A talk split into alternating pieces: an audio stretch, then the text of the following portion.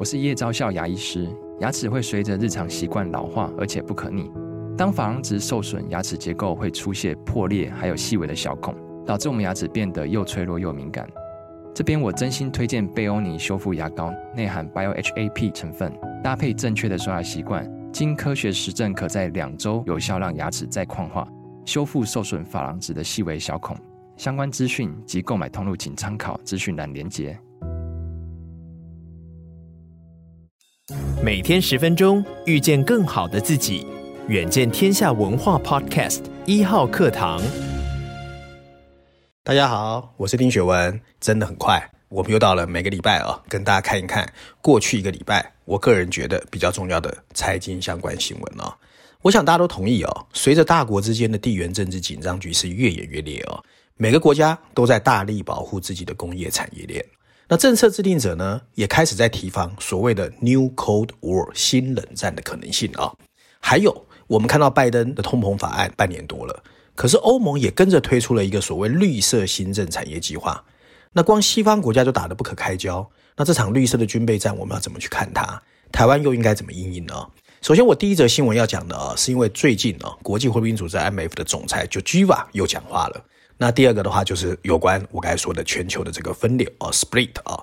我们先看这则新闻哦。四月十三号，国际货币基金组织总裁 Georgieva 发出警告，随着大国之间的地缘政治紧张，各国正在加大力道走向保护主义，政策制定者要提防新冷战。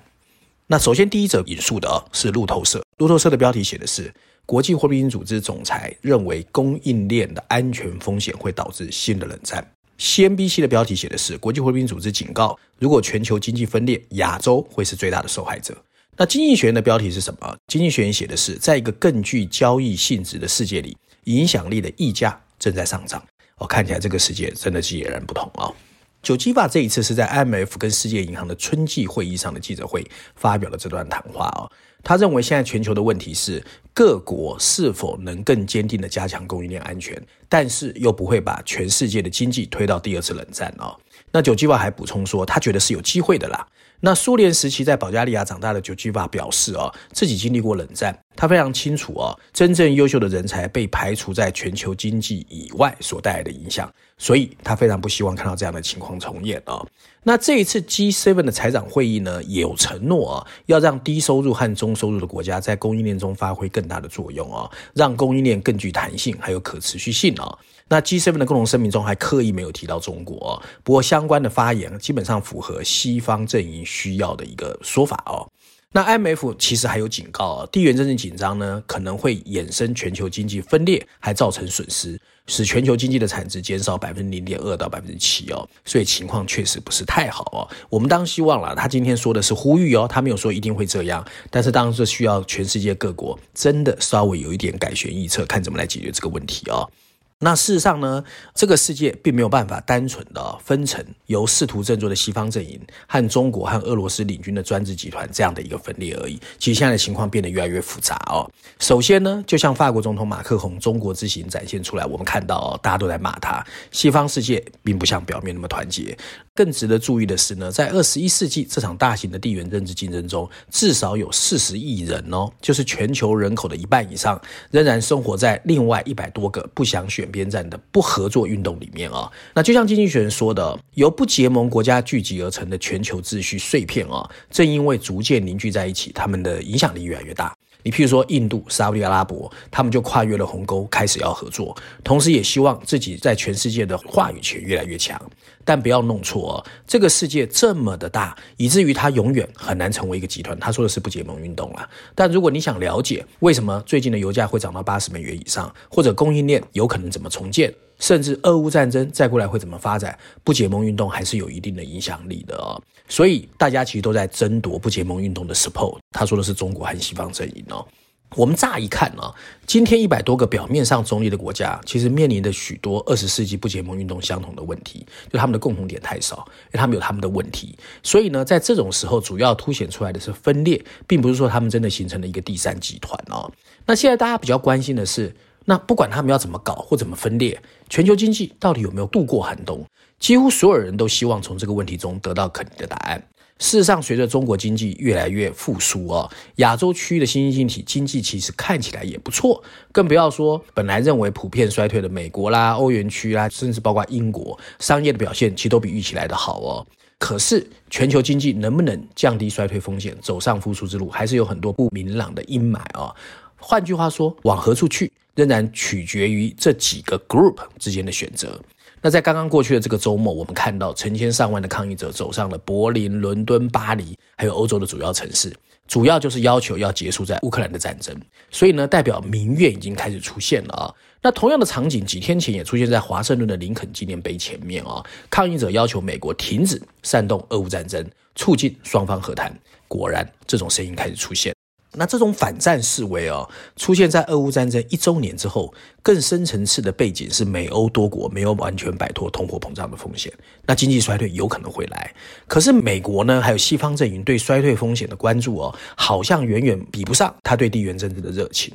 那这个就是一个最大的问题哦。所以是变成政治引导经济，可是经济本身是受伤的。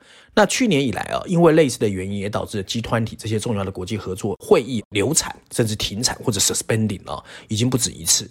应该是说呢，当下全球经济面临的风险非常的多，跟通货膨胀相比，包括了能源、粮食的紧缺，美国联准会的升息、债务的危机，你都不能小看它。可是更多的国家呢，现在把政治放在最前面，因为大政府思维，我谈过很多次，所以其实不止 IMF 的总裁朱基瓦，甚至前联合国的秘书长都预言哦，全世界有可能分裂哦。那在这方面呢，其实最主要要靠谁？还是要美国的 mindset 要改变呢？因为美国到现在为止哦，它的经济实力其实还是蛮强的。比如它的 GDP 还是占全世界四分之一啊，它还是全世界企业最强的都在美国啊。那美国的通货膨胀法，其实很多人都知道它是政治考量啊。可到底是不是让全世界更分裂？那甚至逼得欧洲都拿出另外一个来跟它抗衡。所以最后啊，解铃还须系铃人。美国能不能重新回到正常的轨道，可能是现在全世界都有所期待，但是也没有人有把握的一件事。那第二则新闻我们要谈的，就是我该前面也一样在提的，美国拜登的这个通货膨胀削减法案 IRA，还有所谓的欧盟二月一号推出的绿色新政产业计划反制。那这场绿色的军备竞赛，我们要怎么看它？到底是不是正确的？那台湾又应该怎么应应呢？首先，我要引述的是 CNN，CNN 的标题写的是欧洲公布了两千七百亿美元对美国绿色补贴的回应。华尔街日报呢写的是拜登的通货膨胀削减法案遭到了背叛。第三个是《伦敦金融时报》，印度加入了全球半导体的竞赛哦。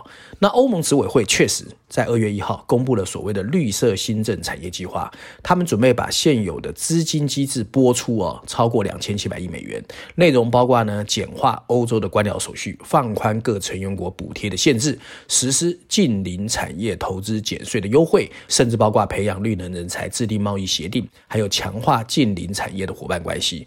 那基本上呢，欧洲已经通过了，所以代表。新保护主义已经来临了哦，那欧美政府竞相砸这个上千亿美元在绿能产业，到底是对的还是错的？那各国产业这样子拼下去之后，对国际到底是好的还是坏的？会不会造成国际的摩擦，损害贸易关系，甚至本来的合作都被毁掉了？那批评者是认为啊，政府的补贴政策怀有政治动机，其实不会有真正的赢家。从 COVID-19 爆发以来，政府在支撑经济上就扮演吃重的角色。支持者会说啊，他是为了处理 climate change，就气候变迁，政府补贴发挥关键作用。可是呢，你也慢慢好像变成把它拿来当政治的工具哦。那欧洲理事会的主席米歇尔，他就是曾经说，要确保欧洲在面临其他国家不公平的时候，他们当然要保有竞争力。可是，一些中欧跟南欧的国家就认为说，你这个东西每个国家的财政状况不一样啊，你这样硬推出来，其实光欧洲内部可能就会有不同的声音，所以欧洲的内部争议其实是很大的啊。不过，放宽政府补助规定仍在欧洲的争议呢。虽然德法他们是赞成的，但北欧、中欧、南欧及这些国家就警告，对清洁能源产业的补助会令富国跟苹果的差距扩大，其实这一直都是欧洲的关系啦。而且比较值得注意，我个人要提醒大家注意的是，所有这些假设都说我政府拿钱出来，让你的企业更有竞争力。可是企业从去年下半年啊，从库存很高，消费者的这个花钱的力道开始变小，其实企业的压力现在是很大的。那最重要的原因是什么呢？因为你升息的效应开始出来了，所以资本支出的繁荣可能已经不在了。那首先呢，大家都知道，现在每个企业拥有的现金比一两年前少太多了。一方面因为利率往上升，一方面是因为花了不少钱嘛，因为前几年拼命的扩充产能，对吧？所以根据经济学人的计算，二零二一年以来，实际企业能花的钱少了一兆美元以上。第二个当然就跟全球经济有关啊。现在供应链陷入困境，虽然没有那么严重，但并不意味着你愿意大花钱，因为去年下半年开始库存增加，很多科技企业在裁员呐、啊，那代表什么？因为消费减少啊，所以这个情况还是持续存在的。第三个因素也是最重要的啊、哦。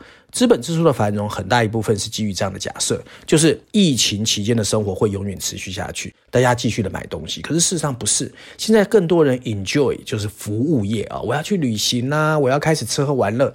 所谓的耐用品的销售并没有预期这么好哦，所以资本支出一旦减少，可是你前面又在搞什么国跟国的竞争？因为国跟国的竞争最大的问题是什么？成本会增加。好，所以全世界到底会怎么样？政治引领经济是不是对的？其实这个是我们要好好的去思考的一个非常重要的议题哦。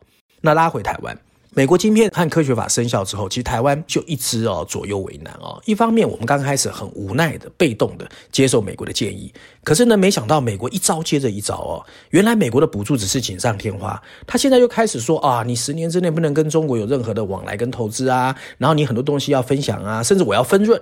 啊，这个怪不得台积电的董事长刘德英都说，哇，这些条件我怎么接受？所以我觉得台积电跟台湾很多科技业现在其实是左右为难、腹背受敌啊。那去年美国的这个降低通货膨胀法发生之后，台湾其实是很配合的。可是你看韩国跟日本拼命在叫嚣，那台湾当相对比较乖。我觉得在现在这个过程里面呢，很多事情已经变得很复杂。台湾不能再用过去的方式去 deal with 未来的方式，你政府一定要 speak out，好好跟企业合作，去看看台湾未来十年要怎么去布局哦。我最近在国内的媒体看到有人在说啊，台湾太需要李国鼎了，台湾太少李国鼎了。我觉得这个说得很好哦，台湾需要一个高瞻远瞩的政治人物啦，带领台湾走下未来的发展，不是一天到晚光选举哦，光选举其实改变不了全世界，全世界不会因为你选举它就不动嘛。我们刚才前面谈的两个议题，其实基本上都在说全世界越来越精彩，可这个精彩是往越来越复杂在走，所以大家还是要小心哦。那照例哦，我今天还是推荐一下最新一期的《经济学人》的封面故事。这一期有两个封面故事哦，我选的是全球版本哦。《经济学人》在全球版本的封面故事上，让我们看到是一个典型的美国西部荒野，可是有一个骑着高脚马遥望远方的西部牛仔，上面写了几个补充大字哦：“Riding high”，高高在上。然后还有补充小字，说的是从美国惊人的经济表现得到的教训哦。那在这次的封面故事中呢，《金英璇》主要在关注美国的经济表现，其实比我们想的好。他到目前为止啊，有五分之四的美国人告诉民意调查人员，他们觉得他们的下一代会更穷。可事实上，金英璇发现，美国几十年来还是一直保持着全世界最富有、生产力最高、创新能力最强的大型经济体的一个非常好的记录。美国企业仍然拥有超过五分之一的海外专利，要超过了中国和德国的加起来哦。虽然中国的 GDP 已经占据了全球百分之十八，可是美国是百分之二十五，更高哦。美国人担心不平等，中产阶级的收益确实比富人和穷人少，因为富人和穷人从安全网规模的大幅增加中受益啊。同样真实的是，美国的政治是有毒的，美国的移民也有毒的。那预期寿命正被枪击和药物所拖累。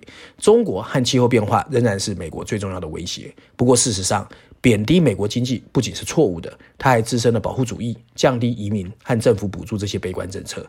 这些悲观政策有可能会破坏让美国过去能够这么成功的一个秘密 secret 啊。所以经济学在文章最后说，只要政客不要唯恐天下不乱，美国还是有着我们没有看见的深厚底蕴，可以引领这个世界走出泥沼。相对来说还是正面的啦。我们也希望这个世界不要继续这么复杂、这么分裂、越来越乱，还是赶快走回正轨，拼经济最重要。以上呢就是今天我想跟大家分享过去一个礼拜我觉得比较重要的经济议题，希望大家喜欢。我们下次见。